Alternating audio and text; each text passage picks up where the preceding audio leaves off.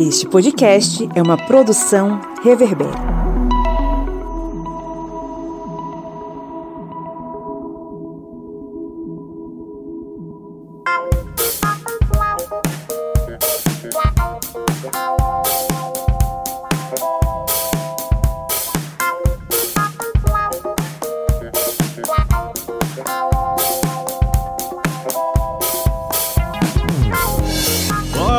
Ouvintes, está entrando no ar mais uma vez a sua Minipédia, o seu programete com conteúdos históricos em formato expresso, pronto a cada episódio para te ajudar a entender um pouco mais aí sobre uma série de questões, uma série de temas, uma série de assuntos das ciências humanas e da história. Eu sou o Pablo Magalhães e estou acompanhado como sempre aqui dos meus colegas parceiros de crime, a senhora Joyce Oliveira. E aí, gente, falando do turno matutino. Isso aí, estamos gravando pela manhã, excepcionalmente hoje.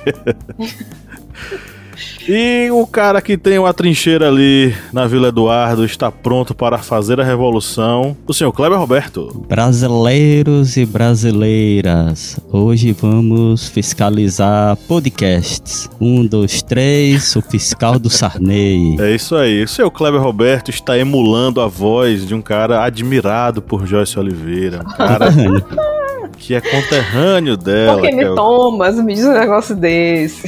Porque é o José Sarney. Estamos aqui reunidos hoje com essa alegria toda, né, pela manhã, para falar sobre o que, seu Kleber Roberto? Vamos falar sobre um momento da nossa história recente que vai ressaltar um pouquinho o que está ocorrendo hoje, que é vai abordar um pouco de inflação, mais precisamente os fiscais, os fiscais ali do Sarney. É isso aí. Jorge Oliveira, se você pudesse definir aí três é, assuntos, três tópicos principais nesse conteúdo, quais seriam? A gente tem que compreender né, que esse é um período de transição onde a aliança com a população é muito importante para a confiança do, dos governos civis, entender os impactos econômicos que a ditadura trouxe, que é, ficou muito visível na questão inflacionária, e entender como que existe a construção de uma política onde existe né, a diferença entre o que os intelectuais, entre aspas, entendem que é importante e o que a população, que é quem vive a vida né, de uma maneira muito real, entende o que é importante. É isso aí. Sem mais delongas, bora para o nosso episódio.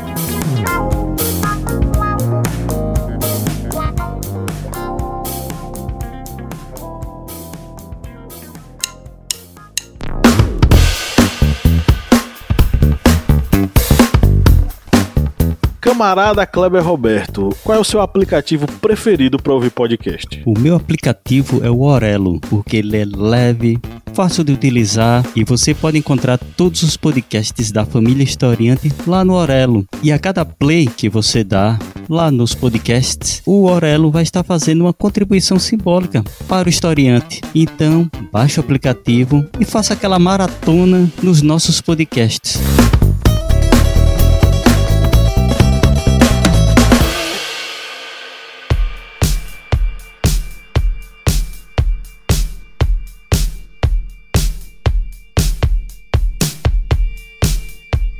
Os anos 80, os loucos anos 80, foram anos de transição em nosso país, anos inclusive de muita disputa inclusive de narrativas. De forma sólida, o que foi que aconteceu? Nós assistimos ao final, a derrocada da ditadura militar em nosso país. Ditadura essa que governou desde 64 até 85 e principalmente uma mudança não apenas não apenas o fim da ditadura, mas uma mudança no processo democrático do Brasil. A gente vinha assistindo aí nos anos anteriores, a 85, a mobilização popular, a mobilização de artistas, de políticos, da mídia em torno da questão das eleições diretas para presidente que era um, um, desejo de boa parte da população. O movimento diretas já, infelizmente, não conseguiu o que queria, que eram as diretas já imediatamente ali no pleito eleitoral, que seria de 85. Foi eleição indireta e a gente acabou elegendo Tancredo Neves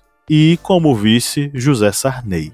Tancredo Neves, um político democrata, liberal, associado às classes burguesas brasileiras, mas de certo modo ali um político que queria o fim da ditadura e lutou pelo fim da ditadura dentro da diplomacia dentro da política. Do outro lado, Zé Sarney, um cara, um filhote da ditadura, juntamente com o Maluf. Maluf? Maluf, juntamente com Paulo Maluf, os filhotes da ditadura, né? José Sarney fez carreira dentro da ditadura militar, era amigo dos militares, enfim, e seria meio que ali um contraponto ao Tancredo Neves. Deu raspa do Vitorino Freire aqui no Maranhão. Pois é. E aí o que aconteceu?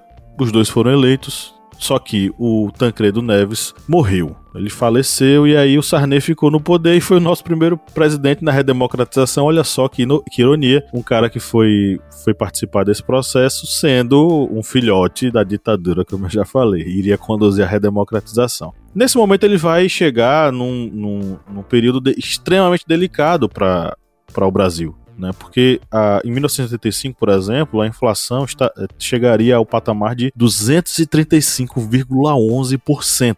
Essa bomba chegou na mão dele chiando. Por que, que a gente estava nesse processo todo? Graças. Por que, que a gente estava no, no, no fundo do poço da inflação? Graças aos geniosos aos incríveis militares. Sim, se você já ouviu falar sobre milagre econômico, né? E aí você já ouviu algum amigozinho reaça seu dizendo: "Ah, não, porque na época militar teve um milagre econômico, nós crescemos, a infraestrutura maravilhosa, todo mundo tinha emprego, enfim" saiba que o milagre econômico é um embuste, é uma mentira. E ela foi repassada para você para que você acreditasse nessa mentira. O milagre econômico jamais existiu. Ou, se a gente pudesse situar o que foi esse milagre econômico, foi um período no final dos anos 60 início dos anos 70, onde os governos militares contraíram pesadíssimos empréstimos com juros astronômicos para mascarar o PIB brasileiro, investindo em grandes obras de infraestrutura e investindo em propaganda, vamos dizer assim. O saldo disso, quem pagou não foram eles, porque os empréstimos não, não, não eram para ser pagos imediatamente, era para ser pago com 5, 10 anos. Quem pagou a conta do milagre econômico, milagre entre aspas, foram civis, foram os governos civis. E por isso a inflação estava lá batendo no teto. Então, a gente tem esse processo desse suposto milagre econômico mentiroso, contraímos dívidas absurdas tinha emprego para todo mundo? É, tinha, claro. Subemprego para diversas pessoas da massa trabalhadora que se submetiam a um trabalho extenuante para receber um salário ínfimo para sobreviver. Então, através da precarização do trabalho, realmente tinha trabalho para todo mundo. Trabalho precarizado mal pago, com péssimas condições, e muitas dessas pessoas de baixa renda eram colocadas na, no setor da construção civil. Então, as obras faraônicas criadas pelos militares serviam para empregar pessoas com subemprego, com um salário bem abaixo e condições péssimas e miseráveis. O saldo disso, a fatura disso veio lá para o processo de redemocratização e essa transição política que vai acontecer em 1985. E aí chegamos nesse processo de redemocratização com esse bolo que os militares diziam: temos que fazer inchar o bolo para dividir bem para todo mundo, mas no final o bolo inchou, ficou grande e só dividiu para as classes dominantes, né? Para as pessoas que eram da elite. O, o pobre acabou ficando só com os restos. É tanto que teve uma explosão e a desigualdade social acabou se tornando ainda mais evidente durante esse período militar e durante esse período do milagre econômico. E Sarney, como já bem dito por Pablo, era um filhote da ditadura, é tanto que ele teve sua ascensão política no Arena, que era o partido da situação, ou seja, o partido dos militares, que depois o Arena veio a, é, a virar PFL, depois DEM e agora se uniu aí fez um é, União Brasil, assim que cheira a enxofre. Mas nesse período, lá no meados da década de 1980, quando teve esse período de redemocratização, ainda a passos bem lentos, porque a subida de Sarney ao poder foi ainda pelo colégio eleitoral, não foi o voto direto, ele pegou o Brasil em uma situação bem, digamos, complicada, porque como já dito, esse período de transição, o Brasil estava sofrendo ali com a economia, com uma hiperinflação. Havia uma desconfiança da população muito grande com relação ao Sarney, e aí dentro desse, digamos, caldeirão de problemas que vieram ainda desde os finais da década de 1970 e ali continuaram naquele início da década de 80, Sarney ele vai começar a implementar essas modificações para tentar fazer com que a economia começasse a andar novamente. Uma delas foi exatamente a questão da entrada desse novo plano econômico que foi o cruzado. Só para a gente recordar um pouco, o moeda anterior do cruzado era o cruzeiro. E com a entrada de uma nova moeda, o que se faz dentro desse período? Se vai fazer algumas medidas econômicas mais básicas e vai se cortar três zeros. Quando se faz isso, modificou o nome do, do da moeda. Deixa de ser cruzeiro e vai para o cruzado. Só que aí continua um problema que ocorre e que ainda vai ocorrer por vários anos, que era aquela emissão contínua de papel moeda para tentar segurar o déficit é, econômico da, do governo. E a gente vai lembrando que esse período, como bem lembrado por Pablo, é um período em que o governo ele assume essa bomba dos militares, é um período que tem uma hiperinflação, é um período em que essa transição política ainda está sendo feita a passos lentos, como dito.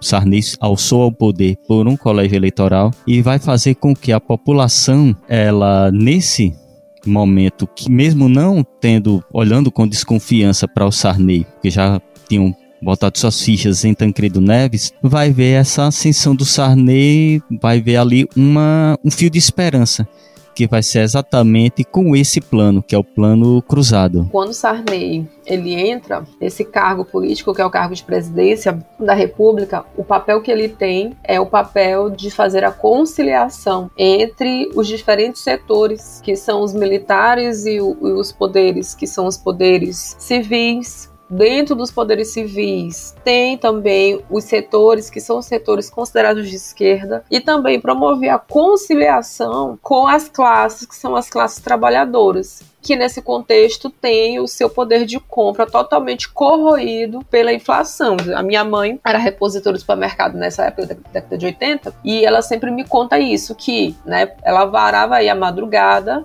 trocando o preço das mercadorias. Por quê? Porque de uma hora para outra as coisas mudavam, né? E aí naquela época era na etiquetona que eles faziam isso. A inflação estava tão descontrolada durante esse contexto que também né, foram criados outros planos, é, como o Plano Bresser, que foi é, em 87, quando Sarney ainda era presidente né, da República, e o Plano Bresser foi tentar corrigir né, é, o plano cruzado, que era o plano cruzado 2, para tentar controlar a inflação e também as dívidas externas. Só que, mais uma vez, esse plano ele não funcionou e a inflação voltou a subir ao alcançando né, 23,26%. E aí vocês imaginam, né, se hoje a gente é, reconhece uma, que a inflação ela tem um poder de, é, de correr nossa, nossas compras e nós não chegamos, acho que nem quero que a gente chegue a esse valor, Daí imagine dentro desse período, por isso que a década de 80 é conhecida como década perdida. Depois, em 89, também vai ser instituído outro plano, que é o Plano Verão, também durante o governo Sarney. Esse foi o quarto plano de estabilização da economia durante o governo dele, também para tentar controlar a inflação, mas isso não foi reduzido, né? Não foi resolvido. Por quê? Porque apesar de ser criada uma moeda nova, né, que é o cruzado novo é, e planejar, né?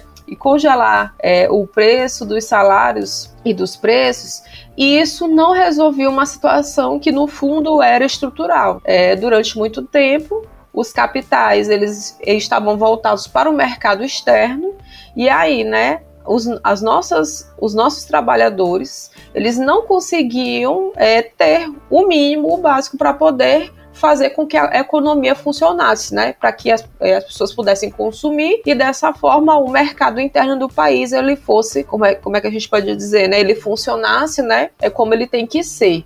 Essa que é a mão invisível do mercado, né? Que a gente sempre fala por aqui. Quando a mão invisível do mercado, ela mete a mão né, no Estado, geralmente os trabalhadores é que são prejudicados até nas necessidades, que são necessidades básicas, como comida. Quando a mão invisível do mercado passa no Estado, ela passa na bunda dos trabalhadores, na verdade. Né? Justamente. o fato é que a partir de 1982, a inflação vai romper uma marca simbólica que é a de 100% ao ano. De 88 em diante, é, o cenário ele já vai ser considerado como de hiperinflação. Então, a gente começa o recorte aqui, um recorte de uma década, né, de 80 a 90. Em 1980, a inflação é, IPCA, baseada no índice do IPCA, é de 99,25%. Quando Sarney vai chegar ao poder, ela vai estar entre 230 e 240% ao ano. E aí, o que vai acontecer? Com a implementação do plano cruzado, que vai ser o primeiro aí da linha, que Joyce acabou de falar, a gente vai ter clara e evidentemente um recuo da inflação. Por exemplo, se em 85 a inflação estava girando aí em torno da casa de 230 a 240%, em 86 ela vai cair. O índice PCA vai dizer que ela vai estar tá com 79,66% e o INPC 59,20%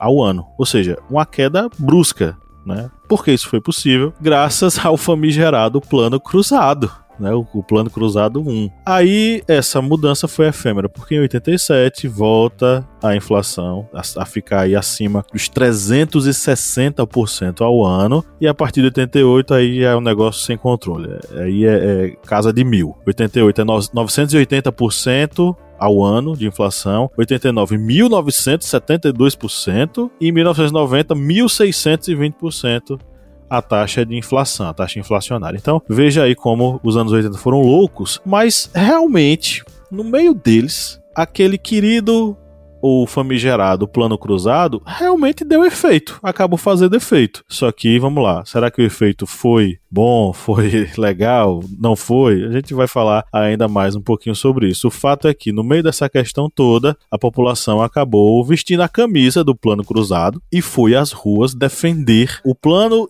e defender a melhoria que ela estava lhe dando, ainda que fosse uma melhoria relativa. Porque o plano cruzado ele vai é, causar não apenas essa redução da inflação, mas também um aumento do poder de compra dos brasileiros. Então, é, 86, no meio dessa nossa tiragem aí, dessa nossa evolução da, da inflação nos anos 80, 86 realmente mostrou que o plano cruzado deu resultados.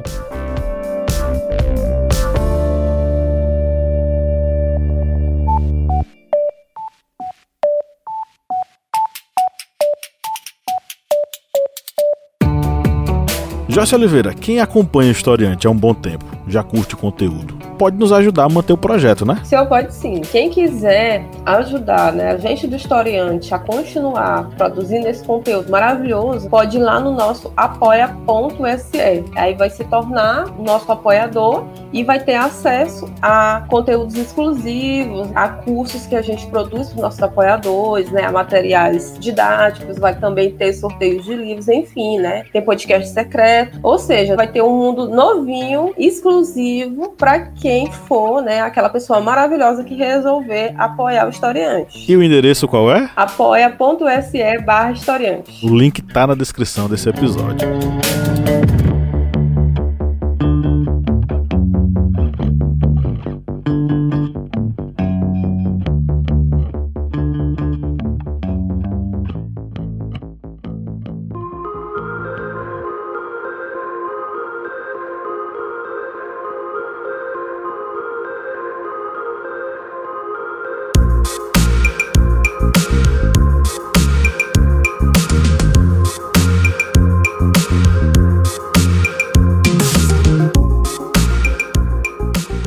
Exatamente nesse fio de esperança que o povo pegou, que, digamos, vestiu a, cam a camisa do Sarney, que eles se tornaram fiscais, os fiscais do Sarney. Já que nesse período em que houve o congelamento de preços dos produtos, o que é que é, o governo fez? Emitiu uma tabela, que era uma tabela da Sunab, e as pessoas poderiam utilizar essa tabela para fiscalizar os preços dos produtos. E ao fiscalizar, eles poderiam denunciar o supermercado que estivesse fazendo o aumento desses preços, que deveriam estar congelados. Essa tabela só poderia ser reajustada é, com autorização do governo e ao atingir um certo nível ao governo emitir uma nova tabela da Sunab, essa tabela deveria ser obedecida por todos os mercados. E nesse primeiro momento ocorreu fechamento de diversos mercados, o povo literalmente se tornou fiscal do, do Sarney, fiscal dos preços. É tanto que se você que está ouvindo aqui esse podcast, no final desse podcast for no YouTube e procurar fiscais do Sarney, vai ver algumas reportagens e vai ver que o povo mesmo pegou a, digamos assim, a camisa e vestiu e iam para os mercados. Você vê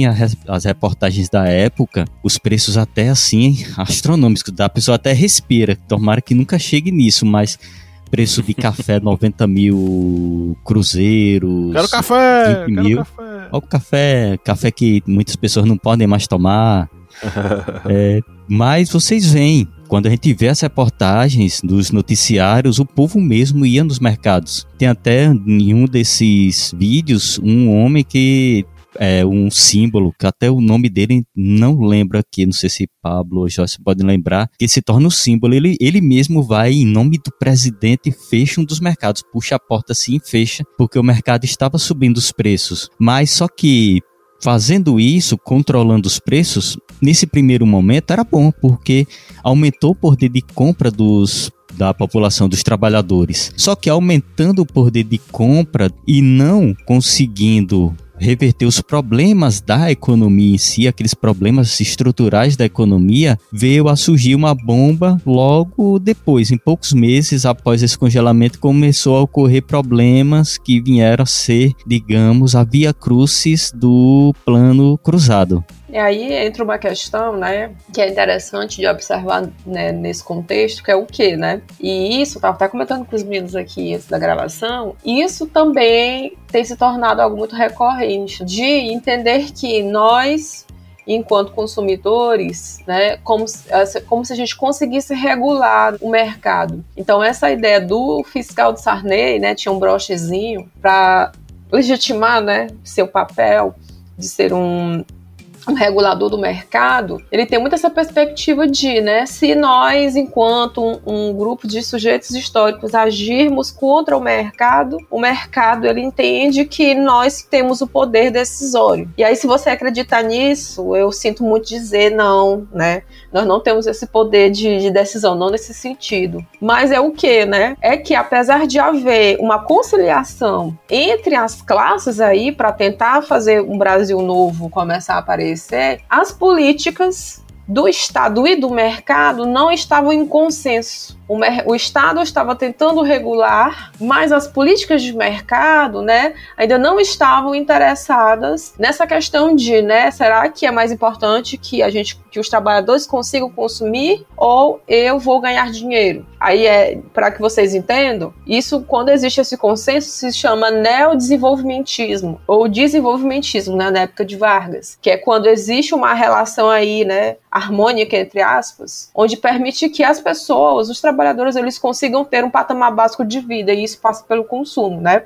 Só que durante esse período aqui, que é na década de 80, ainda não existe essa relação. Então, é repassado para a população esse papel de regulador do mercado. Mas como o Kleber acabou de dizer, né? Chega um ponto onde o mercado entende que tabelar os preços não é interessante para quem depende disso. É daí que surge a prática do ágio, né, que é esconder as mercadorias. Muito comum nesse momento. É isso aí. Aí, vamos lá. O, o plano Sarney, o plano cruzado instituído, ele vai causar um alvoroço. Por quê? Porque ele vai, de certo modo, mexer aí na lógica de controle desses preços. Joyce acabou de explicar como é que isso funciona. Porque o que vai acontecer? O governo vai congelar os preços ao mesmo tempo em que ele vai reajustar os salários de acordo com o nível da inflação caso a inflação seja superior a 20% no mês. Então, a cada mês, o salário vai aumentar, iria aumentar de acordo com a variação da inflação, contudo, os preços dos produtos iriam ficar congelados. O que é que vai acontecer? O que é que vai gerar? Eu já expliquei para vocês que 86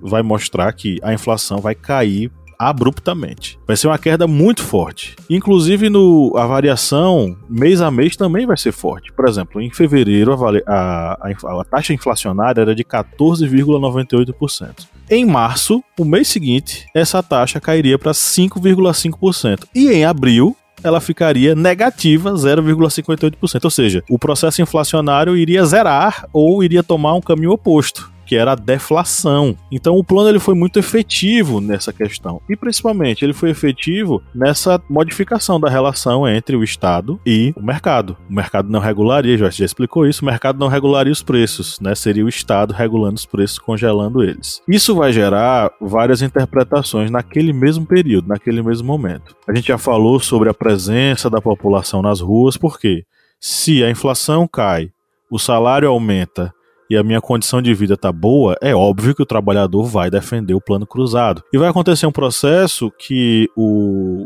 o querido Edward Palmer Thompson vai chamar de economia moral. Claro, Thompson vai criar esse conceito pensando, e aí eu vou, vou, falar com o ouvinte que não conhece Thompson. Gente, Edward Palmer Thompson foi um historiador inglês, ele fazia parte da escola é, historiográfica inglesa de orientação marxista e que analisava a história vista de baixo, ou a história dos operários. Um livro dele fantástico, né? A formação da classe operária inglesa, um, um livro que é obrigatório para todo estudante de história, todo historiador. Thompson vai analisar lá no período do final do século XVIII início do século XIX um processo que ele chamaria de economia moral, ou como a população, como os grupos sociais trabalhadores regulavam as relações de mercado através de ações baseadas na sua moralidade. Ou seja, é, se um dono de um supermercado resolveu esconder preço para vender separado porque ele quer lucrar mais, a população ia lá, quebrava tudo na base da porrada, fechava as coisas, pegava o produto e distribuía entre, as, entre a, a população. Então, esse tipo de atitude é uma atitude popular para regular essas coisas. A gente observando o processo dos fiscais do Sarney, meio que a gente está observando essa economia economia moral sendo praticada. Ao longo do episódio, o Joyce já falou, o Kleber já falou, os exemplos de como pessoas elas resolveram mediar essa questão. O povo ia lá, fechava as coisas e pronto, acabou-se. Então, de certo modo, essa é uma prática da economia moral, né? Essa população ia e fazia valer o seu direito de que o preço fosse baixo mesmo e que fosse respeitado. Isso vai gerar re reações diversas, tanto da direita quanto da esquerda naquela época. Porque aí você vai ter, por exemplo, o economista lá, é, que vai ser entrevistado para a Folha de São Paulo, tem uma, uma matéria, é o Henri Maxud, representante, é, economista, representante ali da burguesia brasileira, aquela burguesia empoadinha, liberalzinha, que vai levantar esse discurso de que é, a, o plano ele propunha, enfim, a, atitudes absurdas e que não valorizavam a democracia porque elas visavam justamente o controle e a opressão do, do mercado, em relação ao mercado. E aí então a gente vai ter o Paul Singer, que é um economista de esquerda, ele vai falar que ele vai concordar que o, o plano vai gerar enfim, resultados, mas a crítica de Paul Singer é de que esses resultados que vão impactar imediatamente, eles não tinham um plano de redistribuição de renda, logo era um plano fadado ao fracasso. E isso vai fazer com que ele, inclusive, se coloque como um cara meio, né? É, ele vai chamar a população de ingênua. Ele só não vai dizer que é ignorante, mas ele vai colocar como se a população ela fosse alheia, que ela não soubesse o que estivesse acontecendo, né? Então, tanto a direita quanto a esquerda vai, vai haver essa desculpa de que a população ela aprovaria, porque ela era meio ignorante, despolitizada. De um lado, o, o, o Paul Singer, à esquerda, vai dizer que isso, a crítica dele é para o fato de que não havia uma continuidade, uma redistribuição de renda efetiva, e do outro lado, né, na outra ponta, representando a burguesia, está o senhor Maxud, dizendo que era só uma atitude para escravizar o, os, os, o empresariado, enfim, claro, uma tá ali a essência do ódio de classe, né, que o senhor Maxud tem em relação aos senhores fazendeiros, os senhores antigos, né, fazendeiros, comerciantes, enfim, os grandes latifundiários do século 18 e 19 no Brasil. É esse ódio de classe que permanece na, na, nesse discurso da burguesia brasileira. Nesse contexto todo, a gente vai ter esse, esse caldeirão que vai gerar é, uma série de, de questões. Mas principalmente está o congelamento dos preços como um ponto um ponto central. É, o que temos aí exatamente nesse período do congelamento de preços vão ser problemas, como já dito, é, vão começar a faltar produtos nas prateleiras, vão começar a ter dificuldades de reabastecimento. Nas pesquisas que fizemos para esse podcast, tem vários cartazes em supermercados estabelecendo uma quantidade máxima de produtos que poderiam ser comprados. Por exemplo, leite, no máximo 2 litros por cliente, várias prateleiras vazias. Há uma medida dos, do governo de confiscar os bois no pasto ainda porque estava começando a faltar carne nos supermercados, porque os pecuaristas não queriam abater os bois para reabastecer, porque o preço estava congelado, eles consideravam um preço baixo. Então o governo passa a confiscar o boi no pasto como era a medida. Só que isso aí também não, não dá resultado, porque o desabastecimento continua. E como dito por Joyce, aparecem outros planos para tentar reverter o problema que já começa a surgir poucos meses depois, mas não tem resultado. Como bem lembrado por Pablo, logo pouco tempo depois a inflação explode novamente. E aí é por isso que é importante a gente conhecer né, qual é a plataforma econômica de quem né, vai exercer o governo. Por quê? Porque por mais que nós tenhamos o poder de decidir onde nós compramos, se as políticas de Estado, né, as políticas de governo não forem favoráveis às pessoas, né, em geral, os trabalhadores, você tem situações onde há o descontrole inflacionário e, por consequência, né, nós não conseguimos escolher né, o que é que nós vamos comprar nesse sentido. Né? Eu gosto muito de pensar na ideia que a liberdade alternativa é de escolher né, é, entre duas opções. Então, nesses momentos, né, que são momentos onde a inflação ela te obriga a escolher alguma coisa específica pelo preço, né, nós não temos liberdade. E é por isso que é importante compreender né, que não é só nós que temos o poder de regular o mercado, mas existe a necessidade de plataformas de governo que tenham interesse em expandir né, a melhoria de vida e não pauperizar a população em função dos ganhos do mercado de certos grupos específicos.